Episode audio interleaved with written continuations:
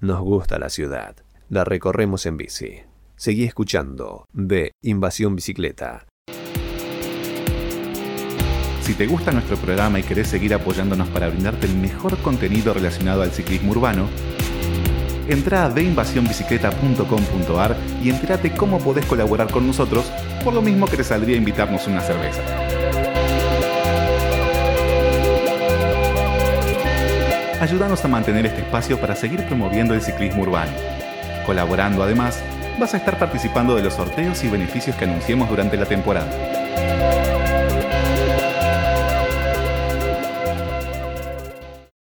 Y ahora estamos en línea con Caro Huffman. Hola, Caro.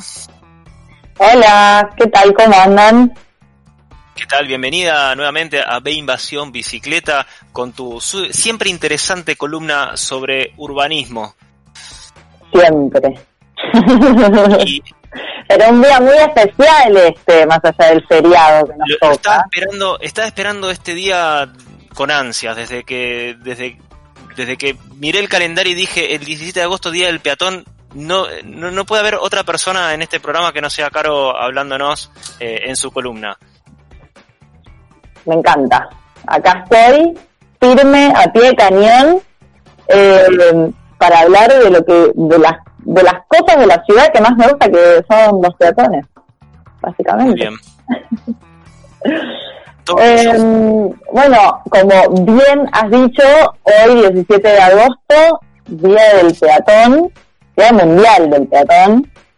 Eh, les traigo, el, eh, investigué un poquito, ¿no? Como para, para poder entender por qué es el Peatón, porque estamos todos muy contentos, pero, pero siempre viene de la mano, ¿viste? Como estas cosas que marcan hitos, tiene siempre un poco de la mano de algún de alguna tragedia o de algún, y claro, esta obviamente no podía ser de otra forma porque me iban a festejar a los peatones vivos, eh, y esa memoria del primer caso registrado de un peatón, de una peatona atropellada en Londres. Una peatona atropellada por un vehículo a motor en 1897. En 1897 se registra por primera vez una muerte eh, de una peatona eh, en, las ciudades. ¿no? Bueno, hay un registro, por así decirlo. Sí. Em, y de ese primer registro en 1897 estuve buscando un poquito y no estamos para nada ni mejor ni bien en este tema. vamos, a, empezar primero con, con los datos bajón, porque me parece que también es, parte de lo que... Sí, como, para, saber de dónde, de dónde partimos, ¿no? Claro. Y es que en el mundo se registran más de 270.000 muertes de peatones por año. Por año. Por año, solo de peatones. Es, una, es una bestialidad. Sí, es una bestialidad, es una bestialidad. Em, y claro, eh, cuando hablamos de muerte de peatones estamos claramente hablando de un accidente vial, esto, esto eh, que está como clarísimo. Sí. Y eso lleva de la mano a, hablar de que la, en, en de las, las muertes de infancia, ¿no? Como de niños y de niñas y, de infancia, la primer causa de muerte son los accidentes viales.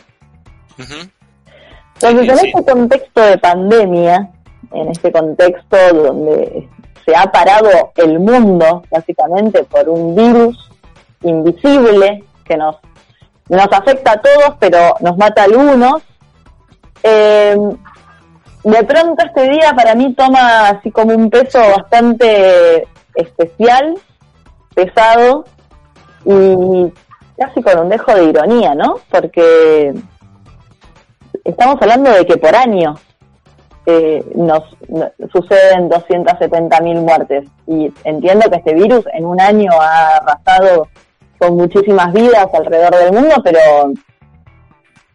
estamos hablando de por año.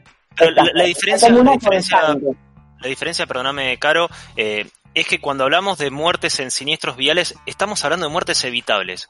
Porque digo, de última, vos te, te contagias un virus, sea el COVID o sea cualquier otro, bueno, es el efecto que produce el virus en tu cuerpo, es, es un poco, eh, más allá de que puedas eh, evitar, eh, a, tomar medidas para no contagiarte, muchas veces no depende de uno, pero ahora, cuando hablamos de muertes en siniestros viales, es, siempre muertes evitables.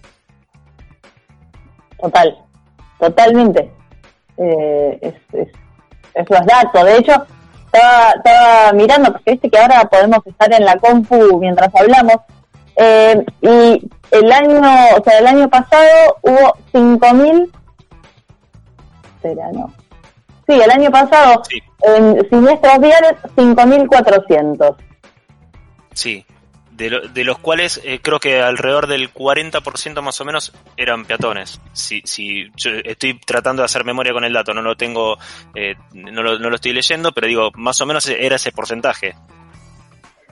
Es, es una locura, ¿no? Porque digo, en este momento hemos parado, hemos parado el país eh, porque por, por este virus y ha alcanzado la misma cantidad de muertes de lo que alcanza anualmente los accidentes viales, con lo cual deberíamos parar los autos, uno pensaría, ¿no? Que esa es la lógica de parar, que no lo vamos a llevar a un extremo tal, está clarísimo, pero pero con todo esto de, de, las vidas que estamos cuidando y de las que estamos preservando, que me parece que es importantísimo, porque aparte colapsa el sistema de salud, hay algo de lo que hemos preparado al sistema de salud y hemos preparado a, los autos y a las personas a que puedan a, poder contemplar esta cantidad de muertos dentro de su cifra anual.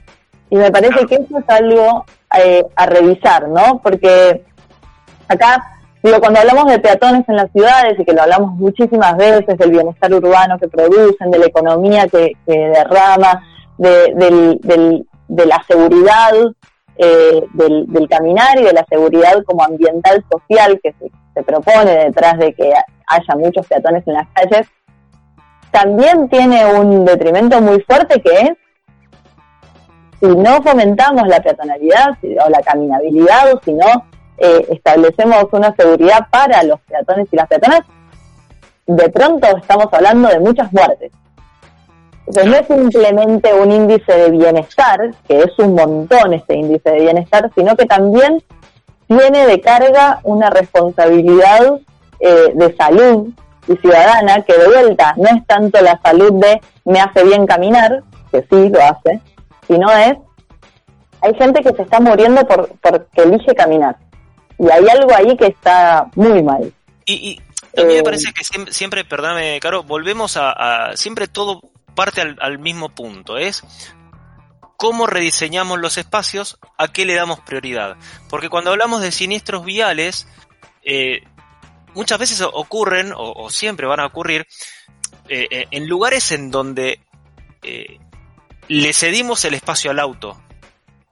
hoy hablábamos al principio del programa, justamente cuando comentábamos que era el Día del Peatón, que en la época en que ocurrió este este primer eh, siniestro vial con este este primer eh, muerto en, un siniestro vial eh, los peatones eran los que mandaban en la calle y los autos podían andar a 3 kilómetros por hora. 3 kilómetros por hora. O sea los autos tenían que andar a la velocidad que andaban los peatones.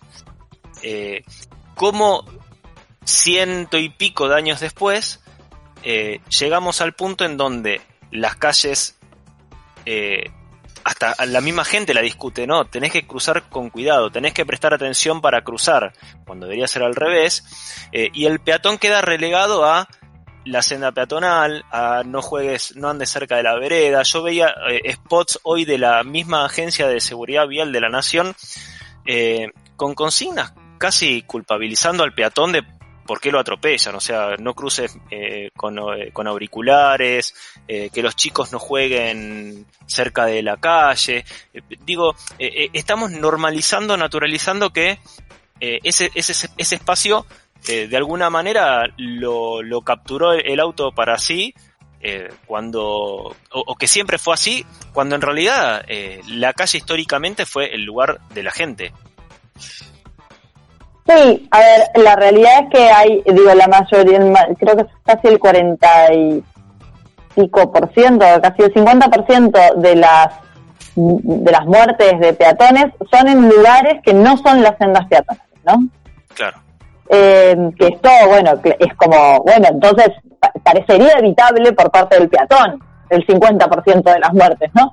Pero claramente el peatón no tiene con qué, mm, digo, si estamos hablando de la persona más vulnerable o del, del actor más vulnerable en el espacio público, y el 50% se da en situaciones en donde hay, como si fuese, se cruza mal, ¿no? Porque como frase cruzó mal, ¿cómo hacemos para diseñar buenos cruces? Porque muchas veces cruzamos mal o no hay sendas o porque la calle está diseñada de esa manera.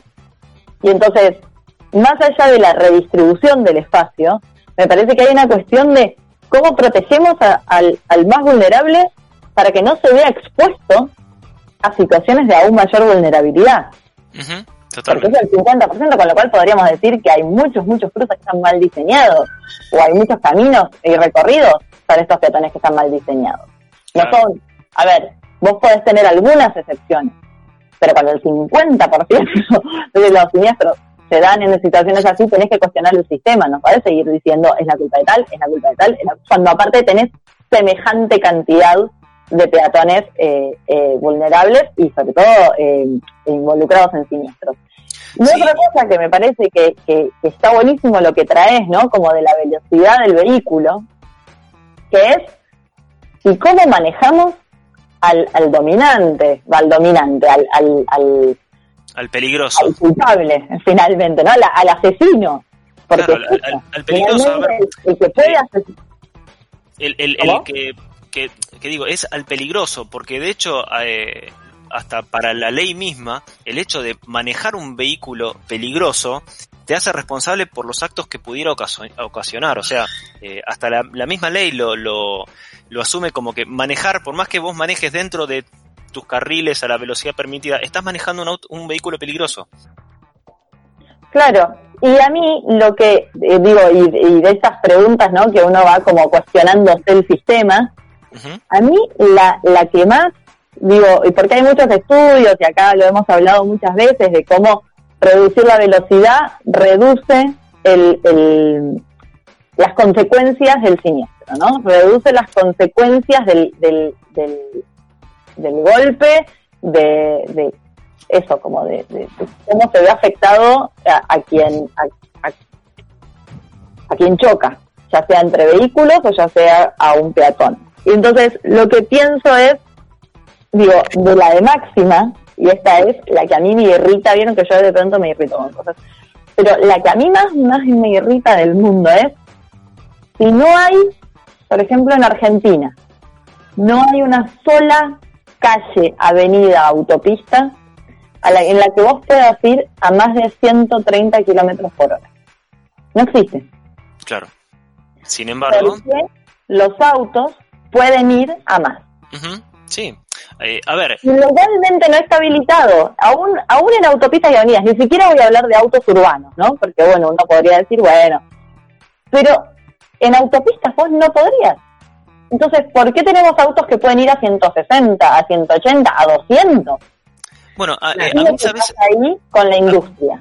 A, mí sabes lo que me lo que me molesta también más que el hecho de la velocidad, porque eso de la velocidad es, un punto recontra válido, pero digo, eh, agarrar un cruce de una avenida o un, cruce de calles medio complejo eh, y fíjate que el que tiene que tomar la, tomarse el trabajo o el esfuerzo de recorrer la mayor distancia es el peatón.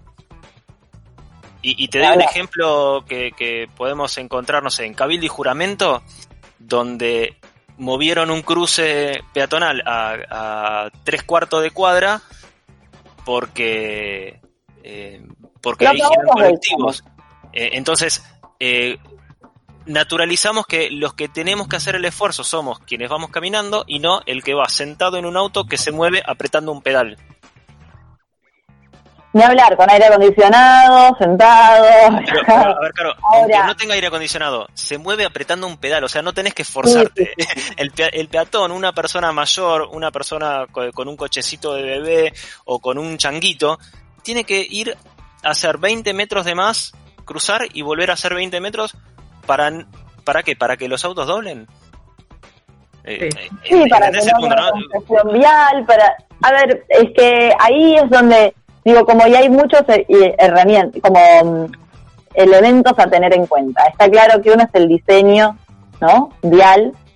Eh, otro tiene que ver con eh, las normativas y las velocidades, que tiene que ver con poder, ante cualquier siniestro, disminuir esta, esta desventaja, este, estas consecuencias. la otra es las prioridades reales, ¿no? Porque de vuelta, hay algo del diseño que es una cosa y hay otra que es la prioridad. Y me parece que esto está, tiene que estar dividido, porque el diseño tiene que ver con eh, dar lugar o dar seguridad o dar comodidad. Y otra cosa es la prioridad que tiene que ver con qué es lo que queremos. ¿Qué es lo que queremos en esta ciudad? ¿Queremos gente? ¿Queremos peatones? ¿Queremos circulación desde el caminar? Entonces tenemos que poder pensar todo otro sistema que excede el vial. el caminar, el, el, el, una ciudad caminable, una ciudad amable, tiene que poder brindar muchas más cosas que simplemente poder cruzar por lugares seguros, poder eh, no ser atropellado. Y eso es de, bueno, como esto es, el espacio donde muchas veces nosotros hemos hablado de, hay una cuestión de seguridad social, hay una cuestión de impacto económico, de, vínculo con los diferentes usos y la diversidad de lo que uno puede em, experimentar circulando por la ciudad a pie, que justamente eso es lo que hay que poner en valor para fomentar el caminar, porque también eh, hay algo del, del, priorizamos a quienes existen y necesitamos que existan muchos peatones. Pero ¿cómo hacemos que existan? Y brindamos una ciudad que sea, muy agradable caminar. Exacto. Más para, ir, lo vial, ¿no? Para ir cerrando, eh, yo recuerdo un periodista especializado en autos que se quejaba de eh, que habían hecho unos lomos de burro con una senda peatonal diciendo eh, de esta manera rompen los amortiguadores de los autos. Eh, ese cruce lo que hacía era que una persona no tenga que bajar a la calle, sino que tuviera el cruce a nivel peatonal. Para muchos, mucha gente piensa como ese periodista. Eh, piensa que un, obstáculo, de, que un cruce peatonal es un obstáculo para un auto y el problema es justamente que rompa los amortiguadores. Entonces, creo que también ese tipo de mentalidad es la que, la que hay que cambiar y con la que hay que insistir para, para eh, al momento de, pensar eh, cómo queremos la ciudad, eh, a quién le queremos dar prioridad, si al amortiguador o a una persona que necesita cruzar con facilidad. Totalmente. El, para mí hay, hay un hay un problema en, en estas ciudades donde, donde va, esto, ¿no? Como en esta discusión en donde se piensa los autos o las personas, y, o los autos y los peatones, y no es únicamente los autos y los peatones. Para que existan peatones se necesita todo un sistema urbano que hay que favorecer y que eh, tiene muchísima más riqueza social, urbana, económica, eh, productiva, reproductiva, de equidad social, de equidad de género, de equidad eh, de edades, que justamente distribuye mucho más eh, las posibilidades. Entonces, cuando pensamos en el Día del Peatón, tiene este origen trágico. Pero en realidad, la potencialidad del ser peatón es mucho más al impacto de la ciudad que simplemente gente cruzando. Entonces, me parece que ahí hay algo para revisarlo, toda la estructura urbana en foco al peatón. Bien. Eh, Caro, nos quedamos sin tiempo, así que cerradísima, la, cerradísima la, la eh, pero digo, la, la idea, este, y, está bueno tener, eh, tener estos espacios para, para poder reflexionar. Así que te agradezco muchísimo este, este tiempo y, esta, esta columna que, nos ayuda de nuevo a, pensar qué, qué tipo de ciudad queremos y, a quiénes queremos priorizar o, a quienes queremos darle los espacios amigables. Así que, eh, bueno, pasó Caro Huffman por B Invasión Bicicleta. Muchas gracias, Caro. Eh, Muchas gracias, me encanta y eh, obvio hoy tenía que estar, así que hablando de peatones, de lo que sea de peatones a esta bueno, eh, nos veremos la, en la próxima oportunidad con también con algún otro tema interesante. Pasó Caro Huffman por B Invasión Bicicleta con su columna de urbanismo y ahora eh, vamos a un pequeño cepa.